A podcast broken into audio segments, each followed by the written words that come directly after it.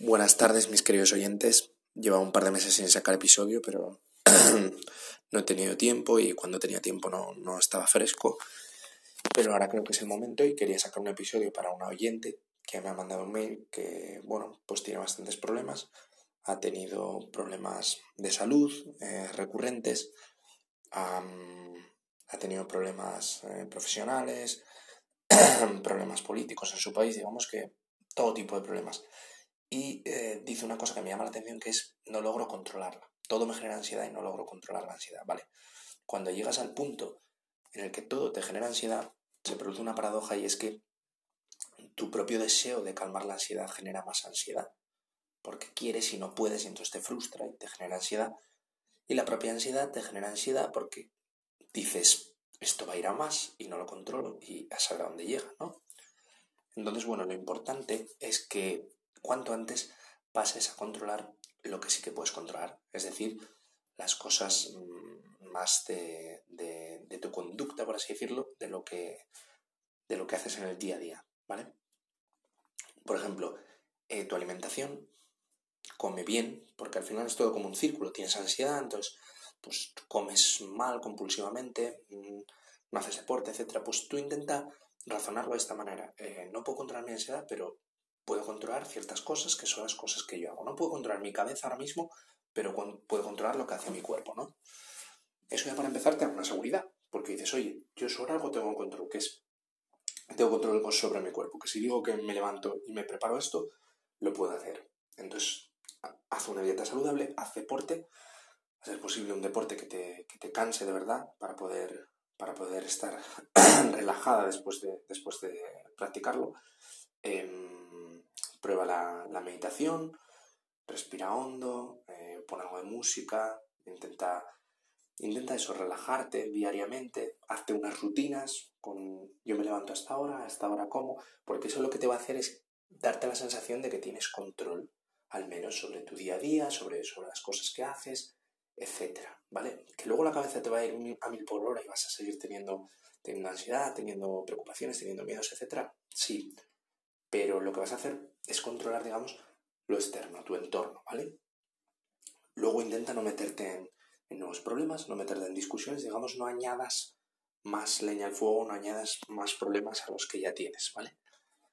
Y después, una vez que empieces a controlar todo lo externo, digamos, tienes que empezar a trabajar lo interno, ¿vale? Eh, en los momentos en los que te notes más relajada, ahí intenta eh, pensar, ¿vale? Intenta estar atenta, porque lo que tienes que hacer es como, digamos, salvaguardar o proteger ese estado. Es decir, tú estás tranquila, entonces voy a ver cuánto duro estando tranquila, ¿vale? Y en el momento en que veas que dejas de estar tranquila, intenta observar y obtener información de por qué dejas de estar tranquila. Es la única forma, o al menos la única forma que yo puedo enseñarte, que siempre repito lo mismo, pero es que funciona si consigues la atención adecuada porque en el momento en que dejes de estar tranquila, vas a darte cuenta, no siempre, porque hay veces que, vas, eh, que no vas a saber bien de dónde viene, pero, pero hay información y si, sigues con la atención una y otra vez, una y otra vez, cada vez te irá, te irá, te irá quedando más claro las cosas, ¿me entiendes? Entonces lo que tienes que ver es cuando te vengan preocupaciones, trata de observarlas y trata de, de, de ver de qué te vienen, de, trata de, no, de afrontar las preocupaciones, no de evitarlas. Es decir, si, si, tienes miedo de lo que te diga eh, un médico, por ejemplo, lo que tienes que, intentar hacer es un ejercicio de mm, todavía no me han dicho nada eh, y aunque, aunque me digan algo muy negativo de que tengo una enfermedad, eh, no estás solo en el mundo, hay mucha gente que la tiene eh, todos vamos a morir algún día, sé que puede sonar frívolo, pero es la realidad, todos vamos a morir y, esa conciencia de que todos vamos a morir y nadie va a librar, ninguno de nosotros, ni yo que estoy hablando, ni ninguno de vosotros que estáis escuchando, vais a librar al día en el que tengáis que morir. Esa conciencia te, te puede ayudar a sobrellevar una enfermedad o una mala noticia algún día relacionada con la muerte. El problema es que vivimos en una sociedad que hay mucho tabú hacia la muerte y eso genera mucho sufrimiento, genera miedos, genera dolor. Eh, el miedo a la muerte es lógico, es lo que mantiene a la gente viva, si no tuvieras miedo a la, a la muerte, te expondrías continuamente a situaciones en las que podrías acabar mal. Entonces, pero es el miedo a la muerte inminente. El miedo a la muerte ya más lejano eh, o que está fuera de tu control, es decir, por ejemplo, una enfermedad que tú no puedes hacer nada, lo que te va a decir el médico no, no tienes control.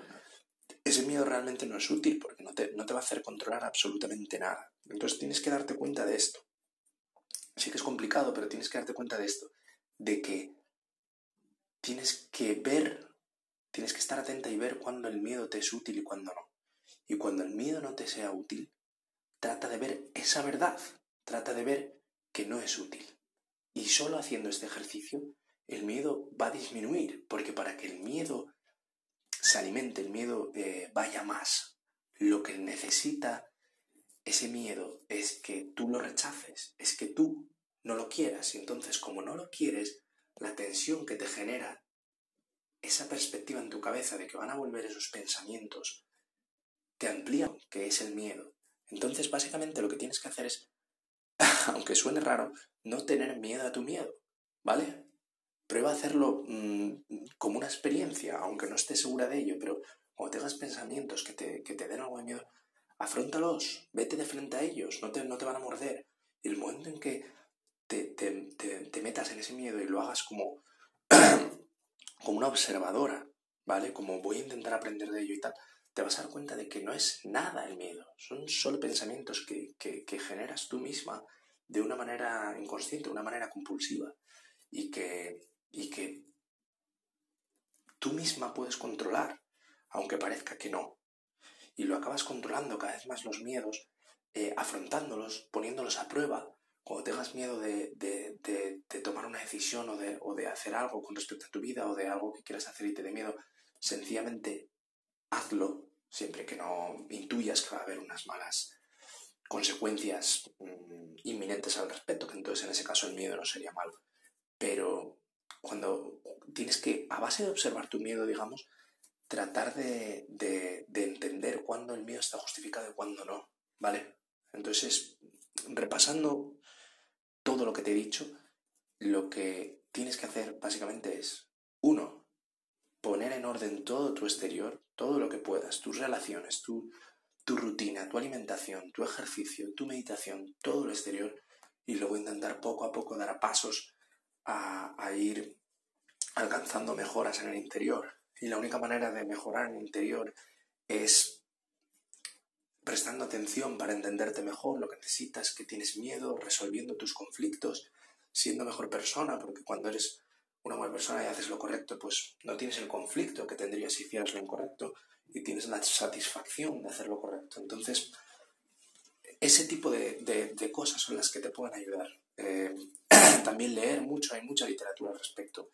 Pero claro, el problema es que cuando tienes mucha ansiedad, ni siquiera puedes leer porque, porque no estás concentrado. O sea, siempre al final es un problema de atención. Por lo tanto, lo primero que tienes que hacer es bajar un poco los niveles, centrarte hasta el punto en el que puedas prestar un poco de atención y ahí sí empezar el proceso de, de conocimiento de, de, ti misma. Y espero haberte ayudado y si no, pues por lo menos lo he intentado. Cualquier duda, eh, mándame un mail y, y te contesto en cuanto pueda. Un saludo.